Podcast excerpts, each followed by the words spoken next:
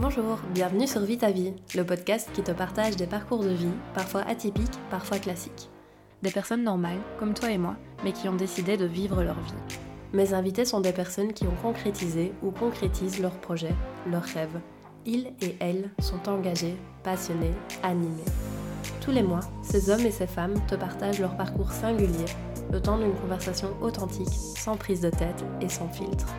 Je m'appelle Virginie Avlange et je te propose de partir à la rencontre de ces personnes qui vivent leur vie. Aujourd'hui, je te propose de rencontrer Ruben. Ruben fait partie de ces personnes qui ont osé faire une reconversion professionnelle. Après plusieurs années dans le monde carcéral et des maisons de justice, c'est un trop-plein et un burn-out qui va pousser Ruben à se remettre en question, à prendre du temps pour lui, pour se poser et développer des passions. Ce temps pour lui lui fait du bien et l'idée d'une activité entrepreneuriale fait son chemin. En 2021, Ruben décide de se lancer en tant que massothérapeute et praticien Reiki. Ruben revient sur ces deux années d'entrepreneuriat en évoquant à la fois les belles choses et les difficultés avec un regard réaliste et réfléchi. Je t'invite à écouter cet homme passionné par son activité et qui a à cœur de créer des bulles de calme et de bien-être pour les autres.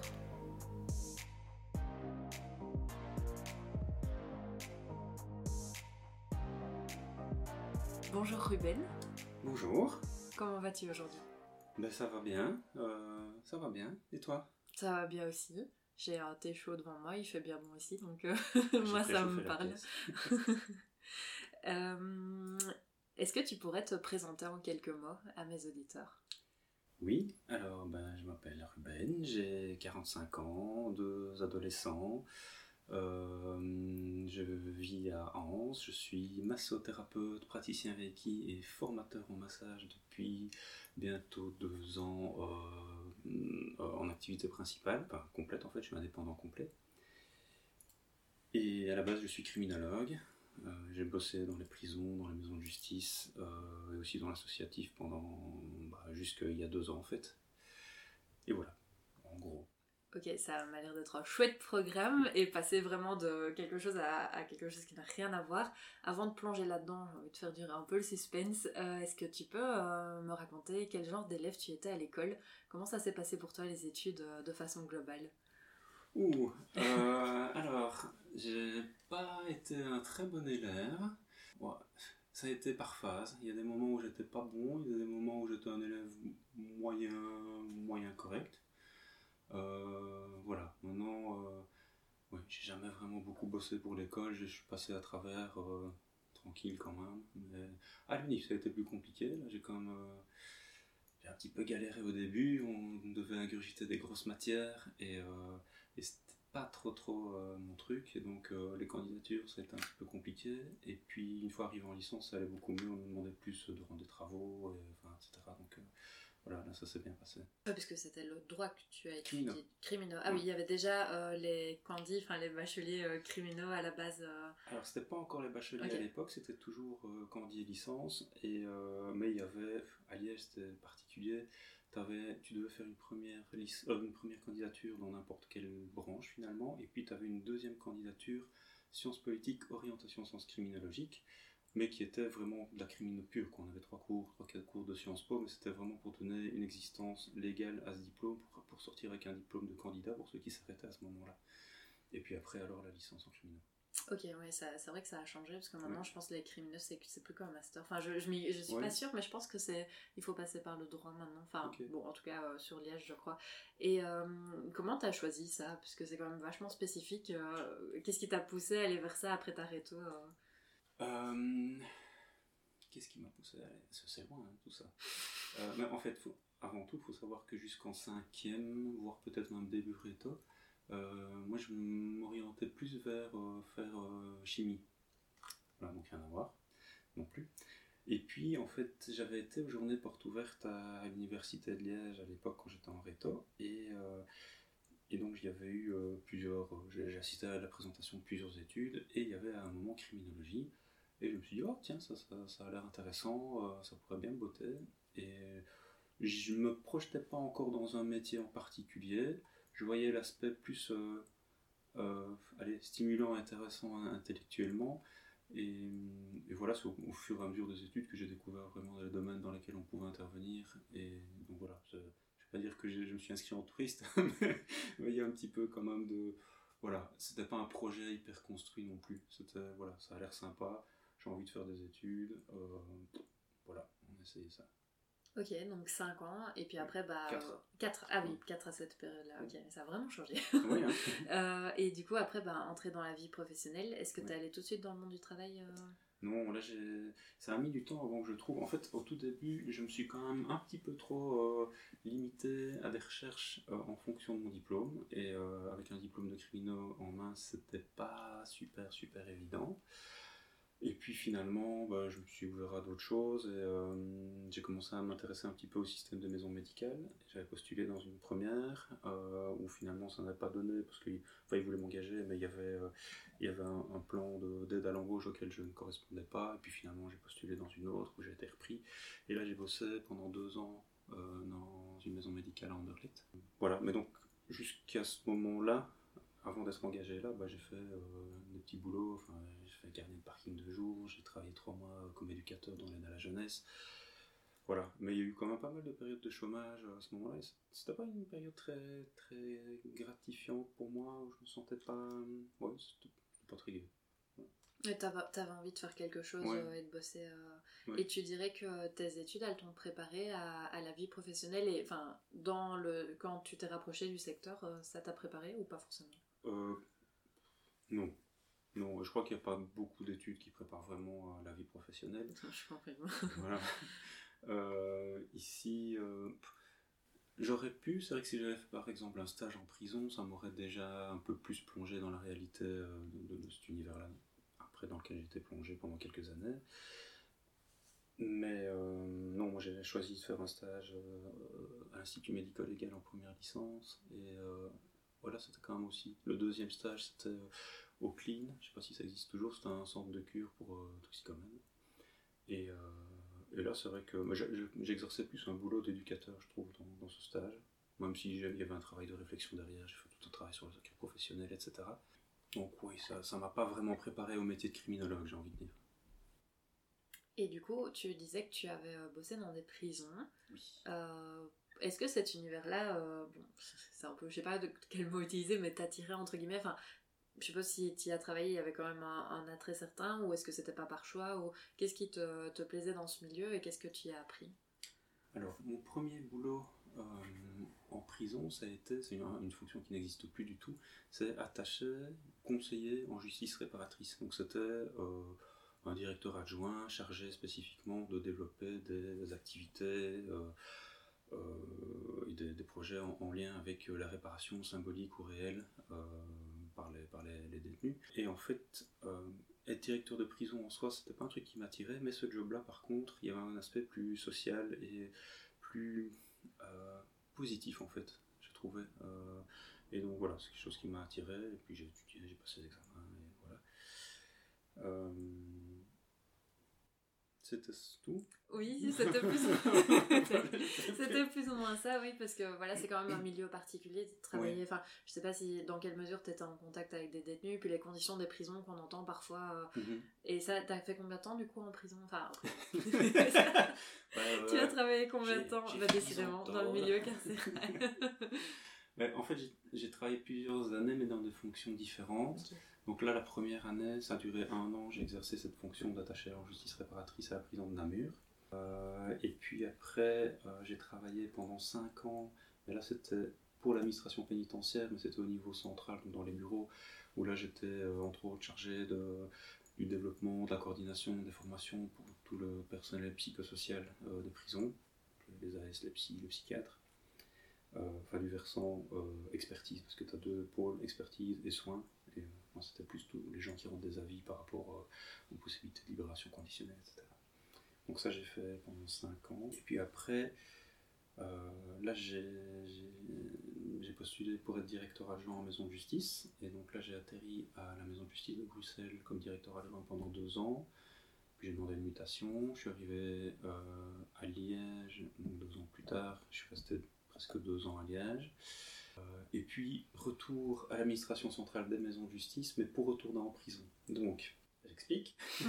Il nous faudra un schéma. Euh, oui, on peut pas voir. Voilà, c'est le podcast. Malheureusement, on peut pas voir, mais là, Ruben est en train d'expliquer avec ses mains.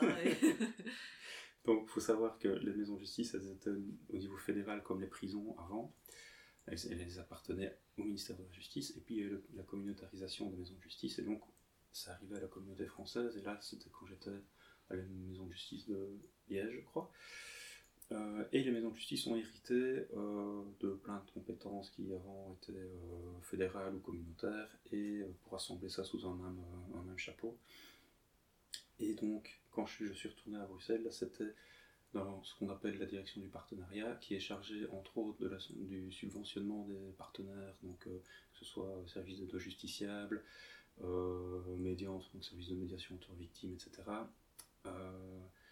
Et alors, donc ça c'est un pôle de cette direction-là. Et l'autre partie, c'est une fonction euh, de développer, de coordonner l'offre de formation, d'activités socioculturelles et sportives en prison euh, pour les détenus. Et donc ça, c'est cette fonction-là que j'ai exercée alors de 2017 à 2021. Oui, donc vraiment vers la fin alors de, de, de, cette période-là de ta vie, du coup. Euh. Ouais, et tu dirais, euh, si tu dois regarder en arrière, c'est quoi qui t'a le plus marqué euh, dans, ce, dans ces boulots et dans cet univers-là que tu as eu avant de le quitter euh Alors, cette question. Ce que je retiendrai de tout ça Alors, c'est sensible, c'est très sensible. Qu'il faudrait réinjecter un peu plus d'humain dans, dans la manière de, traiter cette matière-là. Euh, on, rentre, et je pense que ça vaut pour énormément d'administrations, que ça ne vaut pas que pour, euh, pour ces administrations-là, mais qu'on soit moins dans des indices de performance, euh, ce genre de choses. oui, c'est très bien pour les boîtes privées, mais quand tu gères de l'humain, c'est pas la même chose, je, trouve. Bon, s'il y a une certaine efficacité à avoir, c'est vrai que quand, quand, tu vois des gens qui foutent rien de leur journée, bah, tu dis, bah, ils sont payés à quoi? Donc voilà, il y a, y a, un juste milieu à trouver, mais Là, au niveau prison, je dirais peut-être quand même aussi euh, au niveau maison de justice, même si on est loin de, des travers que j'ai pu voir euh, à l'administration pénitentiaire, mais euh, je pense que réinjecter un petit peu plus d'empathie, d'humanité, c'est pas plus mal. Ok, et du coup, voilà, tu as, tu as quitté ce monde-là pour te lancer en tant qu'indépendant mais comme tu l'as dit au début, dans le secteur du bien-être. Donc là, rien à voir. Euh, est-ce que tu peux expliquer déjà euh, pourquoi tu, tu, as fait ce switch et pourquoi ce, ce milieu? Euh, Oui, oui, oui. Alors, ce switch. Disons que dans mon parcours, ça, tout n'a pas été rectiligne. donc il y a... C'était en quelle année? Vers 2014-2015, j'ai fait un burn-out. Et là, à l'époque, j'étais, euh, c'était quand j'étais directeur adjoint à la maison de justice de Bruxelles. Euh, et euh, il y a une partie du professionnel, il y a du privé, enfin voilà, burn-out, souvent, tu satures de, toutes parts, et voilà, donc c'était un bon, un coup de massue. je veux dire, physiquement, à un moment, je, n'arrivais plus à bouger, il y avait vraiment, ouais, c'était fort. Et je ne sais déjà plus la question. Pas de souci. Euh, bah, ça a été quoi l'élément qui t'a qui t'a fait le qui t'a fait changer? Pourquoi tu as changé? Et pourquoi ce domaine-là aussi? Parce que c'est quand même comme je disais euh, complètement éloigné quoi. Ça n'a rien à oui. voir. Tout à fait. Donc euh, bah, il y a eu ce burn-out alors effectivement qui était une prise de conscience pas tout à fait aboutie de bah est-ce que je suis bien à ma place dans ce genre de, de, de job? Et est-ce que a je ne devrais pas explorer d'autres choses. Et donc, à ce moment-là, comme je disais, cette réflexion n'était pas du tout aboutie et j'étais plus dans essayer d'aller mieux et de retourner dans le boulot, ce qui est tout à fait déconseillé quand tu fais un burn-out, retourner dans le même job, c'est voilà, pas l'idéal. Ici, j'ai eu la chance euh, d'avoir quand même une hiérarchie qui m'a euh, soutenu et qui, euh, qui s'est arrangé pour que je ne sais pas si elle a fait exprès par rapport à mon burn-out, mais en tout cas, ma, ma, demande de mutation pour la maison de justice de Liège est arrivée entre temps, et donc quand j'ai repris le boulot, ça a été à la maison de justice de Liège directement, donc j'étais plus dans le même contexte. Euh, maintenant, j'aimais vraiment bien mon, boulot à Bruxelles, les collègues, ma direction et tout, c'était vraiment pas cette question-là, mais je me dis que, voilà, enlever une personne en burn-out du contexte où elle a vécu ce burn-out, même si il euh, n'y a pas que ça comme, comme cause, euh, c'est pas mal. Et donc voilà. donc il y a eu cette première, ce premier choc à ce moment-là, donc pendant six mois arrêt maladie, puis retour mais alors sur Liège. Voilà, je savais qu'il fallait que je, je, m'épanouisse dans autre chose, mais j'ai commencé un peu plus à, faire des choses en dehors du, boulot. Je faisais des choses, mais je veux dire plus euh, développer des, compétences à côté. C'est l'époque où j'ai acheté euh, une maison et où avec euh, mon ex-femme on a commencé à tout retaper. Voilà, je me suis découvert des talents, c'est peut-être un grand mot, mais en tout cas des capacités à, faire du bricolage et à retaper des choses de manière assez, importante. donc, et je me suis rendu compte que le, côté manuel était, était, très important pour moi. Et donc à ce moment-là, j'ai aussi enchaîné avec l'intérêt pour la lutherie. Donc à la base, je suis, je suis guitariste aussi euh, j'ai toujours rêvé de pouvoir fabriquer mes propres guitares, bah, maintenant c'est fait. Donc, à ce moment-là, j'ai commencé à chipoter un petit peu par moi-même, des guitares en kit, etc. Euh, pour finalement, il y a deux ans et demi, euh, il, y a il, y a un peu plus de deux ans et demi, faire ma première guitare complète tout seul. Et puis j'étais un peu insatisfait, j'avais envie d'aller un peu plus loin et d'être accompagné par un pro. Et j'ai fait alors un, un, atelier lutherie avec Guilain de Jardin, qui est à Stoumont, qui est un luthier extraordinaire, et une personne humainement aussi. Euh, et euh, là, vraiment, j'ai fait de A à Z avec ces machines, etc. Euh, une guitare dont je suis fan. Et, et, voilà, c'était une grande fierté pour moi et, un grand plaisir aussi. voilà. Maintenant, donc ça, a été une des pistes vers lesquelles je m'orientais pour une reconversion professionnelle, mais en étant tout à fait réaliste, je me suis rendu compte que je n'arriverais pas en vivre ou pas suffisamment rapidement parce que lui-même, Guilain, euh, à ce moment-là, en tout cas, ça, devenait encore, euh, c'était encore un peu limite et il devait maintenir en partie son activité de, menuiserie. Donc voilà, en faire pour moi ou pour des proches ou des commandes occasionnelles, pourquoi pas, euh, mais, pas en activité vraiment complète. Donc là, tu pensais déjà à la reconversion euh, professionnelle, c'était déjà euh, dans ta tête, quoi. Donc en faisant cette passion qui était même un peu plus qu'une passion, tu te disais déjà, oui, en fait, il faut que je fasse autre chose, tout en travaillant à temps plein. Oui. Ok. Euh, mais le stage que j'ai fait de l'Utri, là, c'était au moment, on y reviendra peut-être après, mais j'ai refait un arrêt maladie, donc il y a deux ans et demi, à peu près, où là, bah, voilà, j'étais, je me suis rendu compte que je pouvais plus, plus, plus, mettre la tête dans le sable, il fallait absolument que je, je me j'identifie les choses euh, qui, me parlaient vraiment euh, et euh, qui pouvaient constituer une source de revenus aussi pour moi. Et voilà. Et c'est quoi exactement qui t'a fait dire ça en fait? Puisque tu dis voilà c'est la deuxième fois, c'est quoi qui a changé par rapport à la première en fait? Tu veux dire ce qui, ce qui, a fait que finalement j'ai eu un résultat à ma réflexion? Euh, oui. oui. Oui, enfin, parce que voilà, la première fois, t'as as été malade, t'as as pris, enfin, t'as déjà fait un chemin en prenant du temps pour toi, en prenant ici la, la, formation de lutherie toi-même, et puis, euh, mais là, il y a une deuxième fois, et là, il y, a un, y a un vrai changement. Donc, qu'est-ce qui a changé? Ce qui a changé, bah, déjà les années qu'on passait, et puis aussi des formations que j'ai faites que j'ai faite, juste, euh, que j'ai suivi, euh, bah, j'ai commencé à m'intéresser au Reiki. J'ai commencé, euh, j'ai fait le premier degré il y a déjà 3 ou 4 ans, je ne sais plus. Et donc là, ça m'a ouvert aussi sur un autre monde, le, monde du bien-être, mon bien-être en premier lieu, parce que quand tu fais le premier degré, c'est vraiment plus travailler sur toi en profondeur. Peut-être est-ce que tu peux juste expliquer ce que c'est le Reiki, parce qu'il y a peut-être des gens qui m'écoutent qui ne connaissent pas ou qui ne sont pas sûrs de savoir. Oui, oui. Euh, donc le Reiki, c'est euh, une discipline énergétique donc, euh, qui consiste à poser les mains sur différents points du corps de, la personne que tu, je vais pas dire que tu traites, ne traites pas, mais que tu reçois pour essayer d'équilibrer la circulation d'énergie. Donc c'est essentiellement, je sais plus si je l'ai dit, les chakras principaux, plus d'autres endroits. Et l'idée c'est vraiment de stimuler la, puissance d'auto-guérison de la personne. Donc, le praticien Reiki ne il ne fait rien, mais il est, c'est un canal, il fait circuler quelque chose qui ne lui appartient pas pour la personne qui, en a besoin. Euh, voilà, donc c'est, un peu au perché au début et encore maintenant, parce que j'ai quand même un côté esprit rationnel. Euh, voilà, j'ai toujours, je sais pas si ça sent, mais toujours un petit malaise de, parler de ça parce que je me dis, ouais, mais les gens me prennent pour un fou. c'est truc, ça, voilà, ça peut paraître au perché.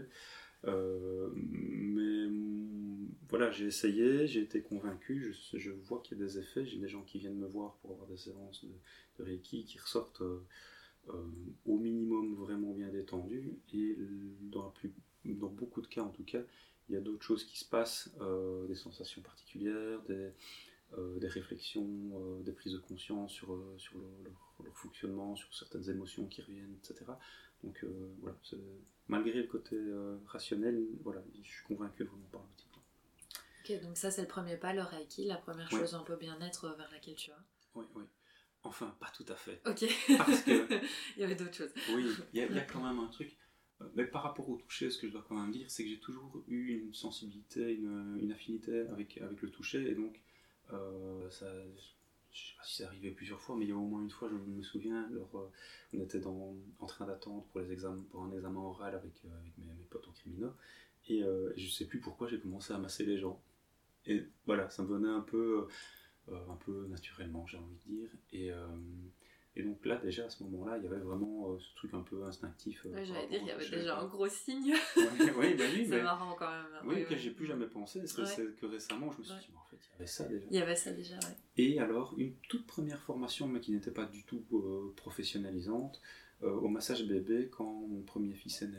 Ah avec sa maman, on, avait été suivre deux matinées, je crois, du côté de Namur, chez une dame. Et vraiment très, très chouette. Et donc, à partir de ce moment-là, j'ai commencé vraiment à masser mes, enfants très régulièrement et je les masse toujours maintenant. ils en profitent. Et donc, euh, à partir de, de, quel moment tu t'engages vraiment là-dedans? Donc, il y a ton arrêt maladie, c'est ce que, mhm. le deuxième. Est-ce que ça arrive un peu en même temps? Euh, Oui, c'est à quel moment que ça va vraiment changer? Ben, C'est pendant cet arrêt maladie, donc, euh, où j'ai testé vraiment la lutherie de façon un peu plus poussée en allant faire ce stage. Et puis, j'ai vu passer une publicité pour une formation au massage des cinq continents. Et c'était très cher, c'était, euh, je connaissais pas du tout. Il y avait le côté énergétique où j'étais encore pas très à l'aise, mais je ne sais pas, j'étais vraiment, j'ai une pulsion de, il faut que je m'inscrive. Donc je me suis inscrit. Et euh, lors de cette formation, bah, quand j'ai commencé à masser, je me suis rendu compte, mais vraiment dans mes tripes, que c'était ça mon truc, quoi. Et euh, effectivement, enfin, les retours étaient très bons sur, sur ma, façon de masser, etc. donc je me suis dit, mais, mais je dois en faire quelque chose, je me sens bien quand je fais ça, je vois que ça fait du bien aux gens, donc Là, je me suis inscrit à plein plein de formations directement euh, en disant, ben voilà, je, veux me lancer là-dedans, euh, j'ai envie d'apprendre plein de choses et de pouvoir faire du bien autour de moi. Et, ça, je pense que c'est vraiment ma raison d'être dans ma vie, c'est, comment on dit? Je ne sais plus. enfin, ma raison d'être, mmh. c'est euh, il me faut un boulot qui ait du sens, forcément, pour moi en tout cas, mais où je, je, me sens utile, je sens que je, que, je fais du bien aux gens et où j'ai un résultat relativement rapidement. Parce que c'était un des trucs qui était compliqué dans mon boulot avant, c'est que je, il y avait parfois des résultats, mais c'était à long terme, mais tu savais pas toujours quoi.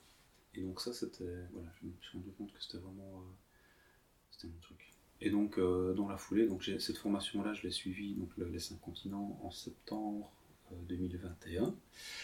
Et euh, je prenais une pause carrière à partir du 1er novembre 2021, euh, donc euh, un, mois et demi, même pas plus tard. Ah pour vraiment concrétiser. Et donc, tu as pris la pause carrière, mais après, tu t'es carrément lancé en fait en tant qu'indépendant ou toujours avec la pause carrière Toujours, es toujours en pause carrière. J'ai la chance d'avoir une longue pause carrière. D'accord. Donc il y a quand même, euh, tu dirais qu'il y a quand même une volonté de revenir, une sécurité ou quoi? Enfin, si tu veux en parler évidemment, parce que. Oui, mais... non, j'ai pas de souci avec ça. Euh, j'ai pas envie, euh, mais ça rassure et. Euh, et voilà, je me rends compte que c'est pas si évident que ça de, de vivre de, cette activité temps plein, surtout quand on est seul. Enfin voilà, de gens qui disent mais euh, t'admire, t'es fou. Euh, enfin, c'est entre l'admiration et la folie, quoi, mm. euh, de, de m'être lancé comme ça, à part avec ce filet, qui est quand même cette pause carrière, qui est vraiment un gros filet, c'est très sécurisant. Les gens me disent, mais oui, en général, les gens qui arrivent à vivre de ça, bah, c'est parce qu'ils sont en couple, et donc tu as le conjoint qui, qui, est là aussi avec son salaire, et donc à deux c'est suffisant, et ce genre de truc, ou, ou alors les gens qui font ça à mi-temps, quoi. Et euh, c'est vrai que j'ai peut-être été un peu cinglé de lancer ça comme ça. Aucun regret parce que ça m'a permis justement de me mettre à 100% dans le développement de mon activité. Mais actuellement, c'est vrai que tu ne dois pas te cacher que euh, la question refait surface parce que je ne suis pas encore à 100%. Quoi. Et ça fait combien de temps que tu es exactement indépendant full-time? Deux ans. Deux ans, ok. Deux ans, oui. Mais c'est vrai que oui, c'est sûr que, que c'est un risque. Et c'est vrai que vu que tu avais l'opportunité de prendre une pause carrière, ma foi, ça me semble tout à fait logique. Enfin, tant que c'est là, autant, autant utiliser. C'est vrai que euh, après, c'est toi qui décides aussi euh, ce, ce, que tu en fais. Justement, tu disais que les gens, euh, admiration, folie, tout ça, ils étaient un peu partagés. ça a été quoi la réaction de, des gens plus proches de toi, ta famille, tes amis, quand tu as annoncé que voilà, déjà cet intérêt pour le bien-être, et puis après, vraiment, là, je me lance, les gars, c'est bon Alors, il y a eu bah, vraiment deux types de réactions. des des gens euh, bah, très enthousiastes euh, qui ah ouais non c'est cool euh, voilà qui, qui, voyaient que j'étais j'étais bien dans dans, toutes ces choses là et, qui ne se posaient peut-être pas plus de questions que ça non plus sur la faisabilité ou qui, qui, y croyaient hein, tout simplement. Et, puis d'autres personnes qui m'encourageaient mais en même temps qui étaient oui mais attention financièrement etc et puis la sécurité avec ton boulot euh, voilà, mais j'ai eu personne qui m'a traité de fou complet, à part, euh, si, un petit peu en rigolant euh, de, me lancer comme ça complètement, mais, mais sinon, j'ai eu que des réactions de soutien, je pense. Même des gens qui étaient les plus inquiets dans mon entourage, globalement, c'était vraiment du soutien. Ok, et tu parlais des choses euh, plus difficiles, hormis voilà le, côté financier, est-ce qu'il y a d'autres choses, euh, pas forcément difficiles, mais auxquelles tu t'attendais pas en te lançant en tant qu'indépendant et aussi dans ce milieu du bien-être? Alors oui, c'est vrai que euh, j'avais une vision fort, naïve au tout début, forcément je connais pas du tout l'entrepreneuriat au départ, et donc je n'imaginais pas tout l'aspect paperasserie. Euh, bah, ça va, c'est pas j'ai mon comptable qui gère énormément. Donc, euh, Vive les comptables, je crois comprendre. Il y a beaucoup de personnes qui me parlent dans leur comptable. franchement, ça, voilà, heureusement qu'il est là. Euh, mais alors, c'est aussi tout l'aspect marketing où là, j'ai vraiment dû apprendre beaucoup de choses et je suis toujours en train d'apprendre énormément de choses parce que c'était vraiment quelque chose de pas du tout naturel chez moi. Me vendre, mettre en avant mes compétences, déjà me me reconnaître moi-même des compétences à la base. J'ai un, gros syndrome de l'imposteur à la base. Ben, c'était pas évident. Et donc, aller de l'avant, euh, aller à la rencontre des gens euh, pour, euh, pour proposer mes services de façon proactive et, et, un peu commerciale, je veux dire, c'est pas naturel chez moi au départ. Maintenant, voilà, j'apprends, je commence à faire des publications qui sont un peu plus un peu plus percutantes, à oser prendre mon téléphone pour aller démarcher des entreprises, pour le massage en entreprise. Voilà, mais ça a mis, ça a mis du temps. J'ai perdu un peu de temps sur cet aspect-là au début. Bah, c'est vrai, ouais, c'est vrai que c'est un aspect. Euh, enfin, il n'y a rien à faire l'entrepreneuriat. En fait, t'es pas qu'une seule fonction. Tu as toutes ces fonctions. Euh, et forcément, toi, il faut, il faut des clients pour faire, euh, pour faire vivre ton, ton, ton entreprise. Donc, forcément. Et tu, tu, parlais de massage en entreprise, donc tu as diversifié tes services. donc on était plutôt au début, si je ne me trompe pas, sur Reiki et massage. Mhm. Tu as diversifié. Est-ce que tu peux un peu expliquer comment tu as diversifié? Alors, euh, donc oui, Reiki, massage. Euh, le massage en entreprise, là, c'est. Euh, j'avais suivi deux formations en fait pour avoir vraiment des trucs très complémentaires. et donc, il s'agit de massage sur chaise, c'est du massage assis, les gens restent habillés, et alors je masse le dos, la nuque, les épaules, le crâne, et parfois on peut rajouter les bras et les mains si les gens le désirent. Et là, c'est des massages courts d'un quart d'heure environ. donc, je fais ouais, quand c'est un quart d'heure, je fais trois massages par heure parce qu'il y a le temps de transition de les gens, nettoyer les trucs. donc, euh, euh, donc ça c'est un des trucs. Il y a aussi une chose dont j'ai pas parlé, c'est le conseil en aromathérapie. J'ai suivi une formation en promotion sociale. Je suis pas aromathérapeute, mais j'ai suivi une formation qui me permet de proposer, conseiller des huiles essentielles en toute sécurité. donc ça je, je, propose à mes clients Maintenant, je ne mets pas fort fort l'accent là-dessus non plus. C'est plus euh, finalement, je fais pas tellement de séances conseils, c'est plus intégré dans les séances où, les gens viennent se masser, etc. Donc je donne des petits conseils, euh, des trucs comme ça, mais que je ne fais pas payer. Euh, c'est pas facile de mettre un prix sur quelque chose, sur le service. Hein. J'ai remarqué ça aussi euh, en discutant avec plusieurs personnes, c'est une difficulté, alors que c'est, enfin, soit c'est normal, enfin, pour, euh, pour vivre de l'activité et aussi pour les gens qui, qui vont acheter un service, mais c'est vrai que soi-même mettre un prix vu que c'est tellement lié à, toi et à ce que tu fais et je pense encore plus que, que quand tu es salarié et ton travail c'est moins toi quoi enfin en tout cas j'ai cette impression c'est ça, et alors je pense qu'il y a aussi un énorme tabou autour de l'argent Ah oui, dans, le- dans le domaine du bien, enfin dans beaucoup de milieux, je pense, mais aussi dans, dans le domaine du bien-être. Euh, et d'ailleurs, je me rends compte que moi-même, je suis à la base aussi fort in- influencé par, euh, par ça. Il y a cette idée inconsciente ou consciente de euh, bah, si tu es dans le bien-être, tu es là pour faire du bien, donc t'es pas là pour te faire plein d'argent. Et moi, je suis le premier à dire et être dérangé par les, entreprises, les personnes euh, qui sont euh, à 200% dans l'hypermarketing, euh, refourguer un maximum de, de- trucs à, acheter à leurs clients en plus des services qu'ils rendent. Je comprends qu'ils fassent, mais je comprends qu'on puisse, qu'on ait envie, et moi je- j'en fais partie, qu'on ait envie de bien de gagner sa vie, de bien, même de bien gagner sa vie avec, en travaillant dans le bien-être. Mais il y a certaines limites pff, éthiques, j'ai envie de dire, que moi j'ai pas envie de dépasser. Donc quand venir euh, de façon assistante proposer des trucs euh, complémentaires aux gens, voilà, moi ça me parle pas trop. Mais c'est vrai qu'il y a quand même aussi, à part en dehors de ça, cette espèce de, tabou euh, chez moi et chez beaucoup de gens de bah tiens, oui, on parle pas trop d'argent et on, en tout cas quand on fait du bien-être, on ne fait pas des prix euh, trop, élevés quoi. Euh. Et donc fixer un prix, c'est effectivement pas évident. Et réclamer de l'argent, c'est pas évident à la base. Mais je suis en train de lire un chouette bouquin euh, que je n'ai pas descendu. Euh, bah, à la limite, je donnerai les Oui, pas de soucis, c'est bien, tu amorces euh, une des questions. mais non, mais euh, vraiment pas de problème. Mais c'est vrai que c'est un gros point de l'entrepreneuriat et je pense qu'il y a beaucoup de, de, de gens qui s'interrogent là-dessus et qui, qui, qui lisent ou qui, qui se forment aussi à, à ça. Ouais. Euh, et tu dirais euh, que, parce que bon, voilà, ici, tu as, une clientèle, j'imagine, depuis deux ans. Euh, c'est quoi la, que tu penses qui la fidélise? Pourquoi elle revient? Ou pourquoi elle se crée? Qu'est-ce qui, qu'est-ce qui fait que les gens viennent? Euh, ben, au début, euh, bah, y a beaucoup, en fait, au tout début, il y a beaucoup de bouche à oreille qui a fonctionné. En fait, j'ai fait euh, énormément de bénévolat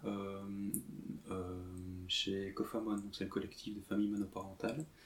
Donc je massais, à un moment c'était quasi chaque semaine, j'allais masser une journée les, parents, donc c'était surtout des, dames, mais il y avait aussi des hommes qui venaient se, faire masser, des, personnes qui n'ont pas toujours les moyens justement pour euh, investir dans leur bien-être et donc qui pouvaient profiter de certains services comme ça proposés par Cofamon. Euh, et je pense que ça m'a fait, enfin les gens que je massais là-bas euh, appréciaient mon travail et donc m'ont fait aussi de la pub en, dehors. Donc ça, ça a été dans un premier temps beaucoup grâce, à, grâce à ça, je pense. Mon entourage, mes proches, mes amis aussi qui ont relayé un peu mon offre. Et petit à petit, euh, j'ai eu beaucoup de retours aussi euh, concrets, je veux dire des gens qui ont mis des avis sur Facebook, sur Google. Si tu vas voir sur, euh, sur ma page Google ou ma, ma page Facebook, pour quelqu'un qui est dans le métier que depuis deux ans, j'ai franchement énormément d'avis positifs. Et c'est pas pour me vanter que je dis ça, Non, mais euh, juste il, les- gens faut parfois parler de toi et parler de ce qui fonctionne, de parler de ce qui est positif. C'est pour ça que je vous pose cette vrai. question. C'est vrai, c'est vrai. Mais voilà, je, je sens ce- ce- ce- ce- le côté encore un peu euh, euh, ouais, imposteur quand j'en parle Mm. comme ça. Il me dit Ouais, mais arrête de te vanter. euh.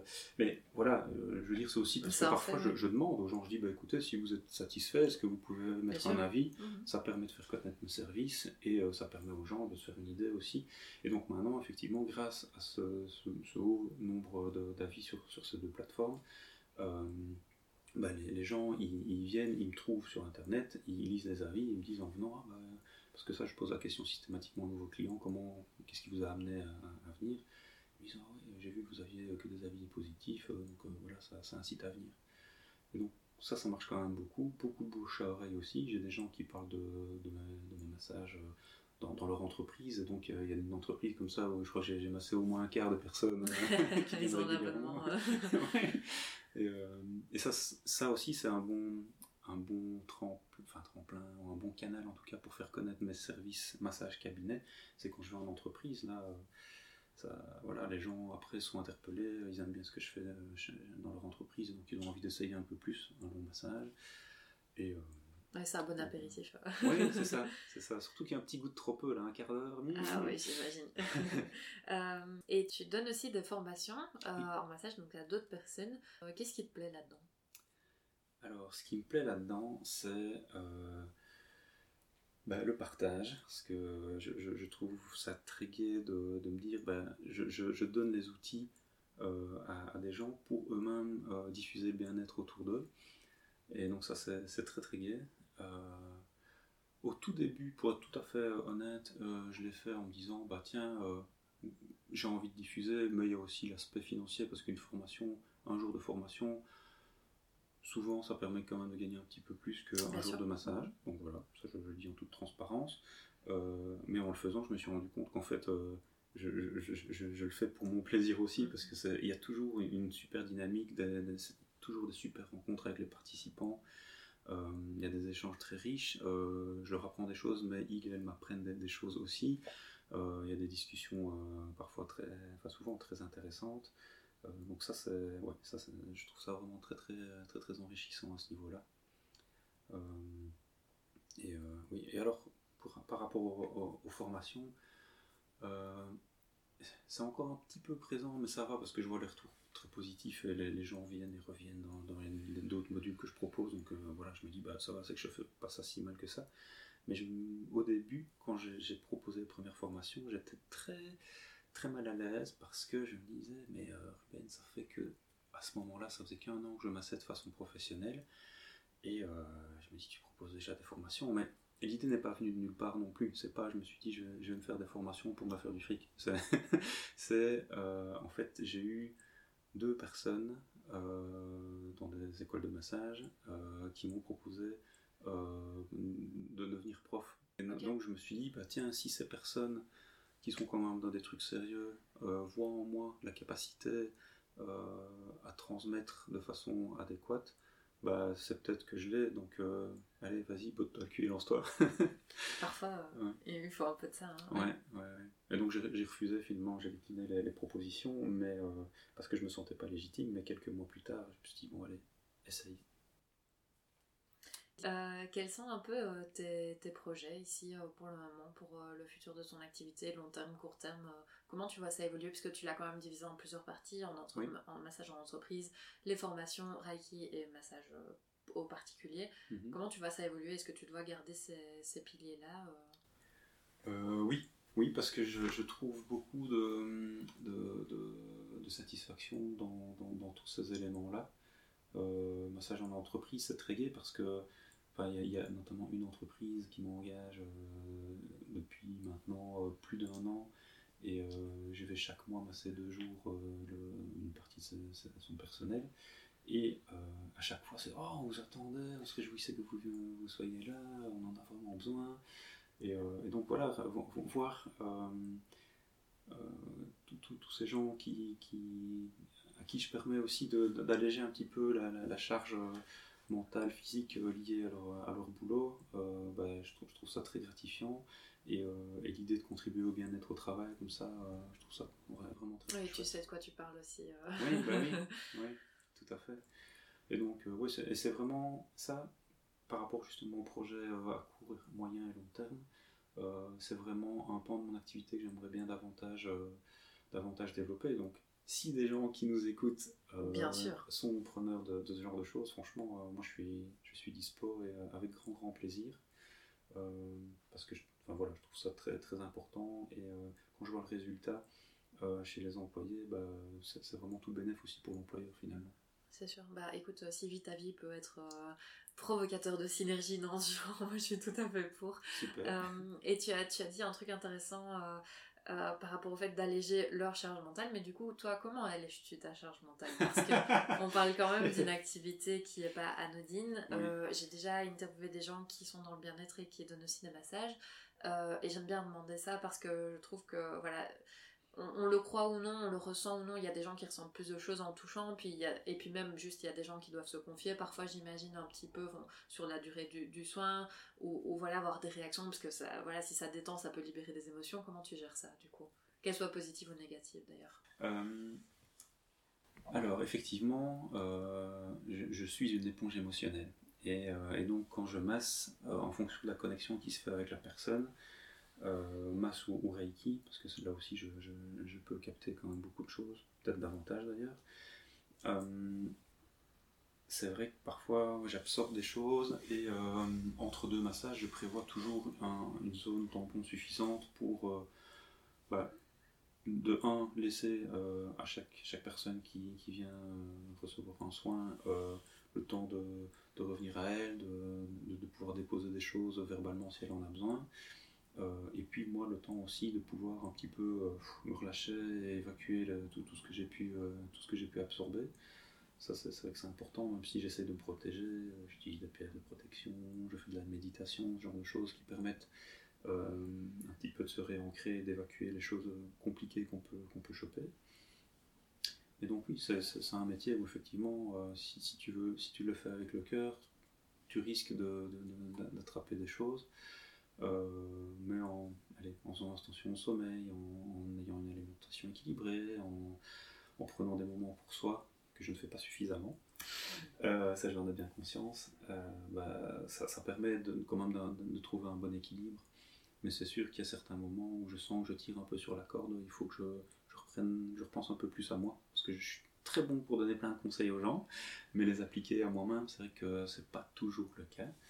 Euh, bah voilà, j'apprends, j'apprends à, prendre soin de moi davantage et petit à petit ça, se met en place. donc oui, c'est émotionnellement euh, parfois, mm, parfois lourd. Et comme tu disais, il y a effectivement des gens qui viennent se confier et des émotions fortes parfois qui sortent pendant le soin. Euh, comme je dis chaque fois aux gens, il y a la place pour ça. Mais donc, effectivement, moi, il faut que je sois prêt à, le recevoir. Quoi. Oui, parce que tout le monde n'est pas équipé, enfin, tout le monde n'a pas la formation de, psychologue aussi, puisque voilà, massage reste bien-être et parfois les deux se, se rejoignent euh, dans, dans, la prestation et dans, oui, c'est tout à fait. Et ça, je, tiens vraiment à, rester vraiment à ma place par rapport à ça. Quand des gens viennent avec, avec des difficultés émotionnelles, ben, je suis là pour les accompagner dans l'identification sans essayer d'induire des choses. Euh, mais je vais pas commencer à essayer de trouver des causes et à travailler les trucs dans le fond quoi c'est pas mon boulot euh, ça je les, je renvoie vers des psys et c'est ça qui est chouette aussi c'est que petit à petit ben, je rencontre des gens euh, des, praticiens que ce soit des psychologues ou d'autres masseurs qui font d'autres techniques et alors, bah, j'ai comme ça un petit carnet d'adresses où, je me dis, bah, tiens, cette personne-là, je pourrais la renvoyer vers telle personne. Et, je trouve ça beaucoup plus positif que d'être chacun dans sa petite bulle et sa chasse gardée de clients. Je pense que les gens, ils viennent aussi pour trouver un truc en particulier, et s'ils le trouvent, bah, ils, reviennent. Donc, voilà.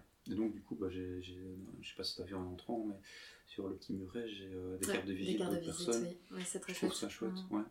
C'est, beaucoup plus gai de travailler en complémentarité c'est sûr. Euh, est-ce que tu aurais. Euh, est-ce qu'il y a comme ça euh, un ou deux conseils qui te viennent à l'esprit pour quelqu'un qui, voudrait se lancer, en particulier dans le milieu du bien-être ou quelqu'un qui voilà qui hésite pour une reconversion professionnelle puisque ça c'est vraiment le cœur de, ton parcours enfin en tout cas pour la transition mhm. est-ce que tu aurais ça pour, pour nous? Alors moi le premier conseil que j'aurais envie vraiment de donner c'est pour quelqu'un qui n'a jamais lancé d'entreprise, c'est vraiment de se faire accompagner. Moi ici depuis un an, j'ai attendu un an avant de faire la démarche, voilà. Euh, si je me fais accompagner par Step Entreprendre, et donc là c'est génial parce que tu as quelqu'un qui va te donner des conseils au niveau administratif, pratique, etc. Il y a la possibilité d'avoir aussi un coaching un peu plus euh, personnel, je veux dire, euh, plus sur tes difficultés émotionnelles en tant qu'entrepreneur, ce genre de choses. Moi, ça m'a vraiment beaucoup aidé. Euh, et ça permet aussi de, de, dresser un plan clair de vers quoi tu veux aller, comment les étapes à, à, franchir, les choses à mettre en place pour y arriver. Et franchement, faut pas attendre un an, il faut le faire direct. franchement, ça, je pense que ce serait mon, mon meilleur conseil, c'est se faire accompagner. Et sur l'aspect euh, reconversion professionnelle, plutôt euh, les gens qui hésitent, euh, est-ce que tu as quelque chose à leur dire Commencer par un mi-temps. c'est un conseil tout à fait. Bah, ça dépend de, ouais, de, de, la, de, la, situation de chacun, mais je pense qu'il faut aller vers ce qui nous parle, ce qui nous porte. Et c'est important de, de, ne pas faire taire trop longtemps la petite voix qui est à l'intérieur et euh, d'accepter de l'écouter. Parfois, c'est aussi accepter de faire des choix compliqués. Moi, j'ai dû euh, revoir mon style de vie. Euh, je vivais pas. enfin, c'était pas. voilà. Je flambais pas au casino tous les jours, les doigts dans le nez, mais j'avais, voilà, un bon salaire avant et maintenant, bah, c'est très différent. Et, et franchement, et, ce que je veux dire par là, c'est euh, vraiment peser le pour et le contre, euh, savoir bah, est-ce que je suis prêt, prête à, euh, faire les sacrifices et à, revoir mon mode de vie en fonction de, de ce rêve que j'ai envie de réaliser. Et moi, ma réponse était clairement oui mais tout le monde c'est pas forcément le cas et donc peut-être ajuster les choses et comme je disais bah, peut-être mi-temps alors euh, avoir une activité de salarié à côté ou alors développer quelque chose avec en plus dedans une activité un peu plus rémunératrice. T'en as qui vont vendre des produits voilà faut, faut être au clair avec euh, ce qu'on veut et, euh, et, ses propres limites. Et si ses propres limites sont bah, je peux pas réaliser ce rêve là parce qu'il y a trop trop de trucs qui sont compliqués pour moi bah, ce sera peut-être plus tard voilà, aménager les choses en fonction de ça. En tout cas, écouter son envie, mais aussi ses besoins. Ok, merci pour, euh, pour le conseil. Euh, quelque chose que j'aime bien demander à mes invités et que je t'ai déjà demandé avant l'interview parce que je sais que la question parfois elle brusque un peu, ah, j'ai rien préparé, mais toi tu m'as préparé des choses. euh, Est-ce que tu aurais des ressources, bien sûr tu en as, à recommander à mes invités Donc euh, comme je dis, ça peut être des livres, c'est classique, mais ça peut être autre chose aussi, des podcasts, des personnes, des émissions télé, n'importe quoi, ou le livre que tu lis actuellement. Est-ce que tu en as des coups de cœur à nous partager alors, tu recommandes vraiment Les podcasts, ton podcast évidemment. c'est gentil. voilà, ce que j'ai écouté était, très chouette. Euh, euh, au niveau lecture. Alors, parce que voilà, je, je ne regarde pas. Enfin, en fait, j'ai même plus le, la télédistribution, donc à part euh, des films, des séries sur Netflix. Plus, je n'ai plus la télédistribution. Parfois, ça me manque, je t'avoue. Mais oui, pour, pour certains je sais pas pour zapper, c'est peut-être le zapping, mais c'est pas très positif. Soit... Alors, quand t'as envie de te vider l'esprit, c'est vrai que ça peut être. Euh, voilà, je sais pas. Et puis la diversité. Enfin, je sais pas, je sais pas pourquoi ça me manque un peu. Peut-être l'habitude aussi que j'ai eu ça chez mes parents et maintenant plus. Mais il faut juste, pour que vous visualisiez, parce que vous ne pouvez pas voir malheureusement, Ruben est arrivé avec une pile de livres, il y en a au moins 15, je dirais, à la grosse louche. et là, il en a pris une petite pile, il a pris le tiers de la pile, donc euh, voilà. Oui, alors. Euh je, je les dis tous ou euh, j'en sors vraiment Allez, euh... sors-en quelques-uns. Moi, j'aurais tendance à dire tous, mais mon podcast n'est pas encore un book club, même si j'y réfléchis parfois. Euh, alors, le, un des tout premiers que j'aurais envie de conseiller, euh, c'est Où tu vas, tu es de John Kabat-Zinn, qui est un médecin américain qui a popularisé, j'ai envie de dire, même si le terme n'est pas hyper adéquat, mais euh, qui a vraiment contribué à faire connaître la méditation de pleine conscience, euh, qui a développé un programme euh, de réduction du stress et de l'anxiété à base de, méditation de pleine conscience. D'ailleurs, j'ai suivi, j'ai eu le, plaisir de suivre ce, module-là en, 8, semaines avec Catherine Dewey, qui est une psychologue de Liège et qui, propose ça régulièrement. Et franchement, je pense que ça a contribué aussi à, créer un tournant dans, ma vie, dans mon rapport à moi-même, dans mon rapport aux autres, dans mon rapport à mes émotions, même si le chemin n'est pas terminé, mais en tout cas c'est voilà. Et donc ce livre euh, où tu vas tu es, euh, je le trouve très très bien fait. Je l'ai lu bah, avant même d'avoir suivi le, module MBSR et, euh, je l'ai trouvé très enrichissant vraiment. Alors là on est plus dans quelque chose d'un peu philosophique. c'est en fait un recueil de, pensées de Confucius euh, ça s'appelle Le bonheur selon Confucius de Yu Dan, donc c'est Y-U espace D-A-N. Et euh, voilà, c'est plein, plein, de, plein de sagesse sur euh, différents, différentes sphères de la vie. Et voilà, c'est rien que la couverture, j'aime bien la mettre. Jolie, oui, vous pouvez pas voir, mais elle est très jolie. Alors. Alors là, Ruben regarde dans sa deuxième pile. Après qu'il fait l'effort de vous chercher vraiment les recommandations euh, pépites. Euh, alors, ça, c'est un bouquin que je n'ai pas terminé, mais euh, que j'ai adoré et que j'aimerais bien terminer, mais qui, en fait, c'est un bouquin qu'il faut prendre le temps de lire parce qu'il y a des petits exercices des exercices, pardon, à faire. ça s'appelle Le piège du bonheur. Euh, le sous-titre c'est Arrêtez de vouloir être heureux à tout prix et vivez enfin pleinement du docteur Russ Harris, euh, qui est aussi une mine d'or et euh, c'est très lié aussi à tout ce qui est pratique de pleine conscience. et c'est vraiment apprendre à déjà à se foutre la paix par rapport à cet impératif du bonheur et à trouver aussi le bonheur dans des choses où a priori on ne se dit pas que c'est des sources de bonheur. Euh, c'est vraiment apprécier le, la vie de tous les jours dans les petites choses et arriver aussi à, prendre du recul par rapport à, ses pensées, à ses émotions. c'est encore très lié aussi à la pratique de pleine conscience. voilà, encore un, bouquin vraiment que je recommande à 200%. Alors il y en a un autre que je ne retrouve plus ici, qui est de euh, Hanh, qui est un moine bouddhiste vietnamien, je pense, qui est décédé il y a, il y a 2, 3, 4 ans, un truc comme ça, qui est vraiment, euh, c'est un personnage euh, extraordinaire de ce que j'ai pu en, voir et en lire. Euh, et je retrouverai les références, mais peu importe, de toute façon, tous ces bouquins, je pense qu'il y, a beaucoup de, Ah si, c'est par rapport à l'enfant intérieur, c'est prendre soin de l'enfant intérieur, quelque chose comme ça. D'accord, oui, on pourra certainement retrouver. Ouais, franchement, enfin, génial. Allez, un dernier pour la route Ouais. Euh... Ah. Euh, alors un autre, euh, bah c'est encore un que j'ai pas fini, mais en fait, voilà, je, je, lis 25 bouquins en même temps. Alors ne pas finir le, le livre, on va dire que c'est un gage de qualité quand même, s'il vous plaît. oui, oui, tout à fait. Ça s'appelle Que se passe-t-il en moi d'Isabelle Filiosa. Euh, c'est en fait un, bouquin sur euh, les émotions euh, et, comment les, j'aime pas le terme, les gérer entre gros guillemets, comment arriver à vivre avec. et franchement, pour, je pense que j'étais longtemps dissocié, c'est peut-être pas le bon terme non plus, mais en tout cas en, distance par rapport à mes émotions et plus dans la, la rationalisation, l'intellectualisation des choses. Euh, et, elle donne vraiment une grille de lecture des émotions qui permet, sur base d'indices physiques, de comprendre quelle émotion est présente aussi à, un moment. Euh, donc ça, j'ai trouvé ça très très intéressant pour moi en tout cas. Bah écoute, merci beaucoup pour les recommandations, on le note bien. Euh, on arrive à la dernière question du podcast. le podcast, il s'appelle Vita Vie. Ça veut dire quoi pour toi, Vita Vie? Ah Eh ben, c'est vivre ma vie de maintenant, c'est vivre vivre ma vie euh, pleinement en, étant aligné, euh, en étant euh, en agissant conformément à, mes valeurs, à, mes envies aussi, à mes croyances. Et donc voilà. Bah écoute, merci beaucoup pour cette réponse rapide et concise et qui reflète bien en fait ce que tu nous as expliqué, ton parcours.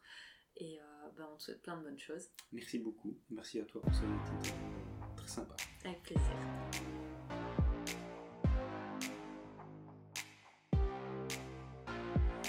Merci d'avoir écouté cet épisode, j'espère que ça t'a plu. Si tu veux avoir plus d'informations sur mon invité, n'hésite pas à te rendre sur ma page Facebook Vitavie le podcast ou sur mon compte Instagram vitavie.lepodcast. J'ai également une newsletter, n'hésite pas à t'abonner pour avoir des informations sur les nouveaux épisodes. Tu peux également me laisser une note et un commentaire sur Apple Podcast pour m'aider à évoluer, cela me ferait super plaisir. A très bientôt pour un nouvel épisode de Vitavie.